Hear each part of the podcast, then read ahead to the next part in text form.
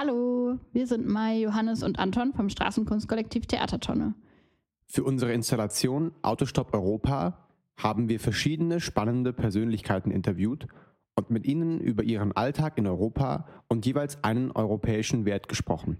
Aus diesen intensiven Gesprächen haben wir für euch die besten Stellen rausgesucht und zu diesem Podcast zusammengeschnitten. Wir hoffen, ihr habt beim Anhören genauso viel Spaß mit den Gesprächen wie wir. Für ein Autorennen. Und das hat er ganz lässig gemacht. Autostopp Radio. Die Zuschauer sind von den Sitzen gesprungen. Gerechtigkeit. So, hallo, ich bin der Heinrich Bauer, ich komme vom Hochstädter Hof. Der eine oder andere kennt mich als der Bauer Heini, bewirtschafte einen Biobetrieb im Biberach Metterburg Hochstädter Hof. Ähm, bin über 50 Jahre alt, habe drei Töchter und eine Frau und noch einen Hund im Haus rumspringen.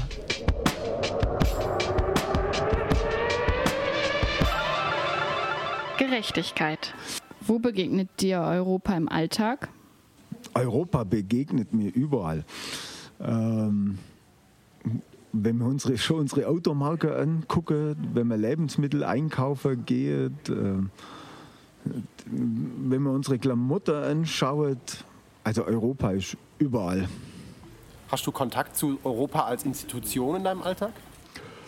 Ja, als Landwirt äh, sind wir die größte Subventionsempfänger in Europa, glaube ich. Ähm, da habe ich durchaus Kontakt. Und ansonsten jetzt bewusst fällt mir nichts dazu ein. Bei Europa denke ich an. Über 300 Millionen Menschen ähm, viele verschiedene Regionen, Gerechtigkeit, Landwirtschaft, Nachhaltigkeit, Wasser, Flüchtlinge. Ich glaube, das reicht schon mal.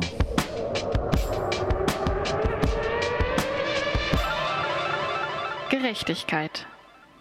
Ist Gerechtigkeit ein europäischer Wert für dich? Unbedingt. Ähm, Gerechtigkeit müssen wir aufpassen, dass man jetzt die Gleichmacherei dazu sagt, aber ich finde es ganz wichtig, dass es für viele Menschen gleiche Verhältnisse gibt. Und das hat für mich etwas mit Gerechtigkeit zu tun. Gerechtigkeit ist, ein, ist ein europäischer Wert. Ja. Es sollte aber auf der ganzen Welt gelten. Oh, verdammt, jetzt da komme ich raus aus dem Thema Europa. Gerechtigkeit, klar ist Gerechtigkeit, das sollte Selbstverständlichkeit sein, Gerechtigkeit. Verstehst?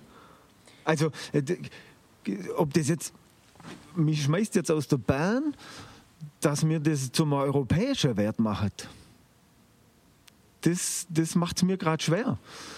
Mhm. Und das, Gerechtigkeit sollte selbstverständlich sein. Diese Frage, natürlich ist Gerechtigkeit ein europäischer Wert.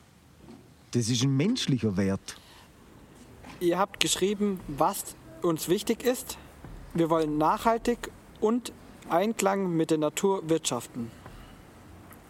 Was heißt es für dich konkret? Nachhaltigkeit hat nicht nur was jetzt im landwirtschaftlichen Sinne mit der Natur zu tun, sondern Nachhaltigkeit hat auch was mit Menschen zu tun.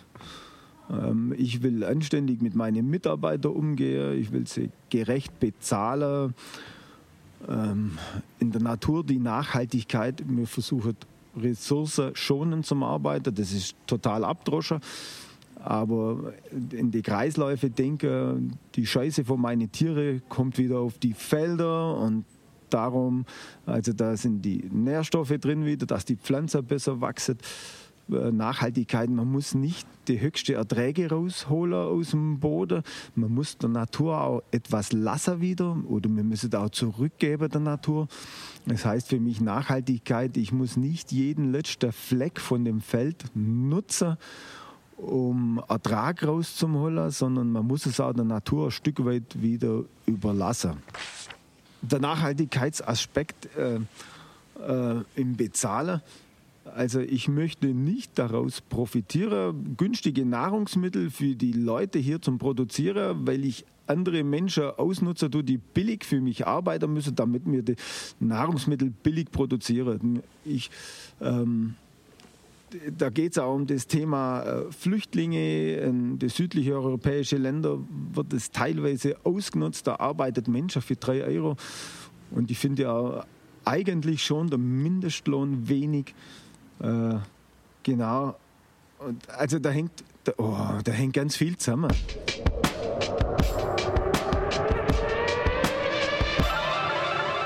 Gerechtigkeit. Uns ist aufgefallen, wenn du produzierst ja Lebensmittel in Bio-Qualität, das ist jetzt ja auch was, was sich jetzt nicht jeder leisten kann. Findest du das gerecht? Gerecht, dass sich nicht jeder Bio leisten kann. Ich bin mir nicht sicher, ob sich das nicht jeder leisten, leisten kann. Ähm, die Frage ist ein bewusster Umgang mit unseren Nahrungsmitteln. Was muss ich essen? Wie viel muss ich essen? Ähm, wie viel von meinen Nahrungsmitteln werfe ich fort? Ähm, jetzt kommen wir zum Thema Nachhaltigkeit nochmal zurück. Ähm,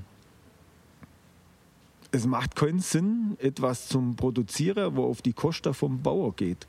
Wenn der der Arsch in der Hose hat und das verlangt, was er braucht für sein, äh, für sein Produkt, dann wird es auf Dauer ein schlechter Weg gehen. Also das wird nicht weitergehen. Da kann man nur so tolle Sachen machen. Wenn man das zahlt, dann, ähm, dann wird es nicht mehr produziert. Ich finde es auch scheiße, dass du dir das nicht leisten kannst und tatsächlich, dass dir das Geld ausgeht. Da sind wir aber wieder als Gesellschaft gefordert. Wir müssen uns überlegen, was wollen wir. Ja. Aber das ist in alle Bereiche. Wir müssen Prioritäten setzen für uns in Zukunft. Und manche Sachen sind wichtig und manche sind nicht so wichtig.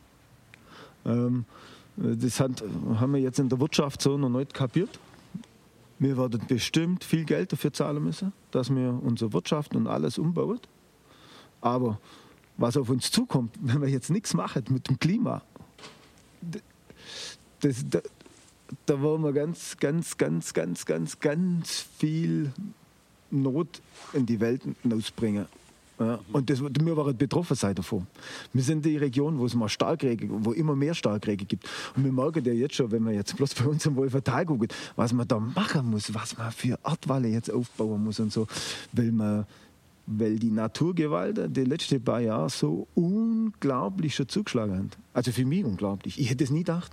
Ich habe vor, äh, wo man 2016 war das der erste große Niederschlag. Da habe ich ein Video auf Facebook wo ich an einer Stelle einen Fluss gesehen über meine Felder genommen. Da ist nirgends ein Gewässer in der Nähe. Und da läuft ein Fluss durch meinen Acker durch. Da war da auf einmal irgendwo ein See. Und dann hat man gesagt, das ist ein Jahrhunderthochwasser. Und äh, fünf Jahre später oder so haben wir jetzt doch wieder so, so ein Starkregenereignis gehabt. Und es ist ja auch schon wieder Jahrhunderthochwasser, aber unsere Jahrhunderthochwasser, die kommen alle fünf Jahre. Und nach das Ahrtal, was da passiert, das hätte doch niemand denkt. Ich glaube, wir wissen ganz genau, wie es geht. Wir wissen ganz genau, wir sind bloß so blöd und machen es nicht. Das muss man sich vorstellen. Wir gehen mit offenen Armen dem Untergang entgegen. Das, das ist unglaublich. Und wir wissen es. Und wir wissen, wie es funktioniert und wir machen es nicht. Es geht Insel unter. Da verlieren Menschen, das wissen wir. Die Menschen waren da flüchten und wir machen nichts anderes.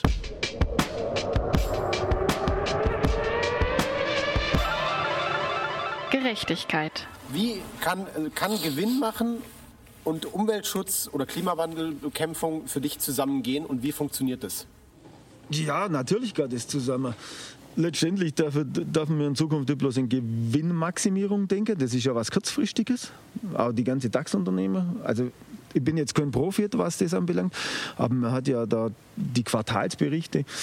Ich als Landwirt oder wenn man die Kollegen sieht, äh, wo Forstwirte sind und so, die denken den Zeiträume von, von äh, Generationen. Ja?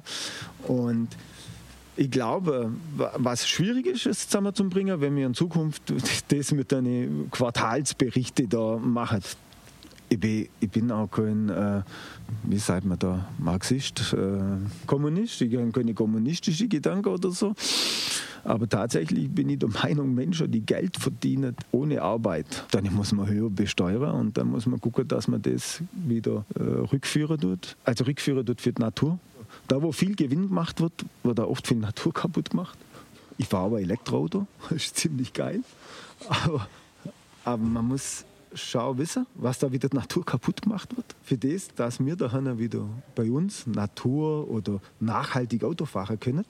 Das ist auch noch so ein bisschen was vom Kolonialismus. So, das ist ja bloß eine moderne Art. Wir dann jetzt nämlich irgendwo in Afrika und sagen, das sind unsere Ländereien, sondern wir nutzen die Leute einfach aus, indem sie uns billig die Rohstoffe liefern. Aus der Landwirtschaft nochmal so eine Geschichte. Wir schimpfen über die Brasilianer, dass sie ihren Regenwald abholzen. Dann kaufen wir aber das Soja von den Brasilianern. Dafür holzen sie ihren Regenwald ab. Wir schmeißen das in der Futterdrogen rein äh, und mästen unsere Tiere damit.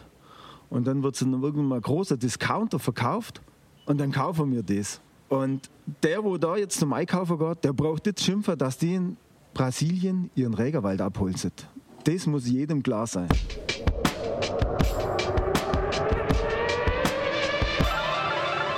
Gerechtigkeit. Ich bin der Meinung, wir sind schon am Ende. Das wird so mehr funktionieren. Wie ich vorher gesagt habe, wir müssen die Menschen motivieren, dass sie das machen, was sie gern machen. Da müssen wir schauen, dass, weil das machen sie gut. Und dann müssen wir schauen, dass die Menschen das, was sie gut machen, nicht immer in so einem großen Abstand in der Geldwertung machen, sondern jeder muss dann wieder profitieren können von dieser Gesellschaft, wo er sein Bestes reingibt. Da müssen wir wieder das Beste rauskriegen. Und ich glaube, dass die Menschen immer über Geld funktionieren. Das sagen uns immer bloß die große, die alte graue Männer, die viel Geld machen ohne Schaffen. Ja? Also, das ist doch unser Problem. Eigentlich wollen wir es und wir, wir machen es nicht. Warum lassen wir von uns, von einer Bar, die richtig Asche haben, sagen, wie es funktioniert? Und warum müssen die dann mal Steuern zahlen? Das ist das Nächste. Die machen Milliarden Gewinne, müssen keine Steuern zahlen und die sagen uns, wie es funktioniert. Und dann schmeißen sie mal geschwind ein paar, paar hunderttausend Leuten aus, weil äh, sie geben jetzt viel Geld aus.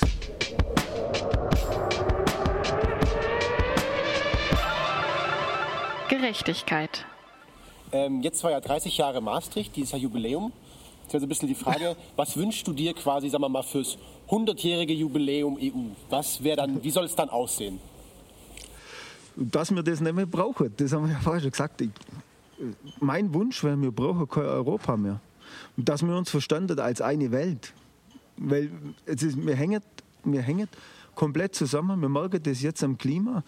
Äh, und wenn, wenn mir irgendwo was anderes ausbeutet, dann schlägt es irgendwann direkt zurück zu uns. Und ich finde es geil, dass ich meine Meinung sage, davon, dass ich das Leute noch ärgern müssen. Ein Podcast der Theatertonne, E.V. Konzept, Recherche und Interviews Mai Lilith Hemmesmann, Anton Fuchs und Johannes Köller. Design Helen Kramlich, technische Betreuung und Webseite Michael Funk. Finanziert durch die Heimattage Biberach, die Stadt Biberach, das Bündnis für Demokratie und Toleranz im Landkreis Biberach, das Staatsministerium Baden-Württemberg, die Bruno-Frei-Stiftung sowie das Bundesprogramm Demokratie leben, gefördert durch das Ministerium für Familie, Senioren, Frauen und Jugend.